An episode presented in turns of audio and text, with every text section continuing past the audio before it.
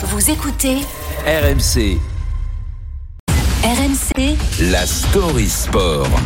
L'histoire sport du jour avec Julien Taxis. Bonjour Julien.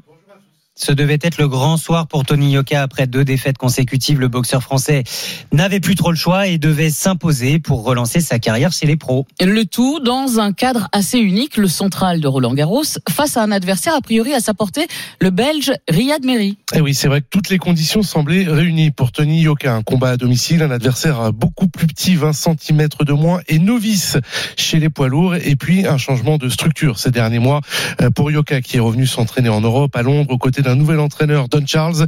Il avait promis le Français de démarrer très fort, sauf que, sauf que rien ne s'est passé euh, comme prévu. Yoka a subi, euh, notamment dans le quatrième round, les assauts du Belge en manque de punch et de solutions.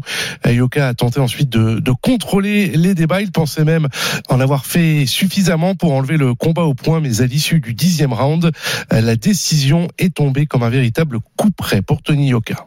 Victoire de Riyad Meri. Hébété, figé, sonné par ce verdict, Tony Yoka ne comprend pas la décision des juges. Sa réaction juste après le combat sur le ring au micro de Canal+. Je pense avoir fait assez pour, euh, pour remporter la victoire aujourd'hui. On comprend pas forcément, mais bon, c'est comme ça, c'est la boxe. Ouais, c'est la boxe, même incompréhension chez son entraîneur Don Charles qui réclamera des explications de la part des juges.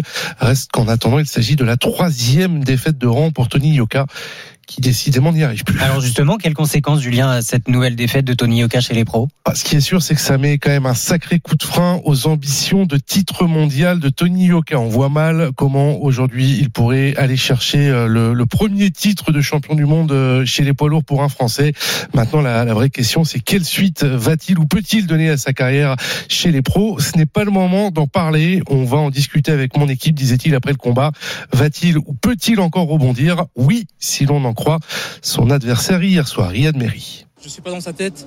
Tony est encore jeune, il est encore, euh, c'est un poids lourd jeune encore. Donc s'il veut revenir, il le refera. Il a essayé de, de vaincre ses démons, mais c'est pas encore ça. Et je pense qu'il va trouver, il va trouver le, le secret pour réussir. Allez, même optimisme partagé par l'un de ses proches, l'un des proches de Tony Yoka, le boxeur Suleiman Sissoko, qui considère que l'on est parfois beaucoup trop dur avec le champion olympique de 2016. Je pense pas que c'est la fin. Vous savez, on est parfois très dur avec les, sports individuels parce que voilà, on a enchaîné une défaite, deux défaites, trois défaites. Il y a eu énormément de grands champions qui ont enchaîné aussi autant de, autant de, autant de défaites qui sont revenus. Mais il faut revenir. Il faut essayer de voir comment, comment il va revenir, comment il va être entouré, comment il va être accompagné. Et là, le plus important, c'est comment surtout il va être accompagné. Et il reste à savoir donc quelle sera la décision du Français qui n'a que 31 ans, rappelons-le, ce qui est relativement jeune euh, dans le domaine Oui, confirme. professionnel. Et il lui reste un combat à disputer euh, dans son contrat actuel avec Canal+. S'il décide de l'honorer, là, ça risque vraiment d'être la toute, toute, toute dernière chance chez les pros. Merci beaucoup, Julien Taxis. La story sport à retrouver en podcast sur l'appli RMC.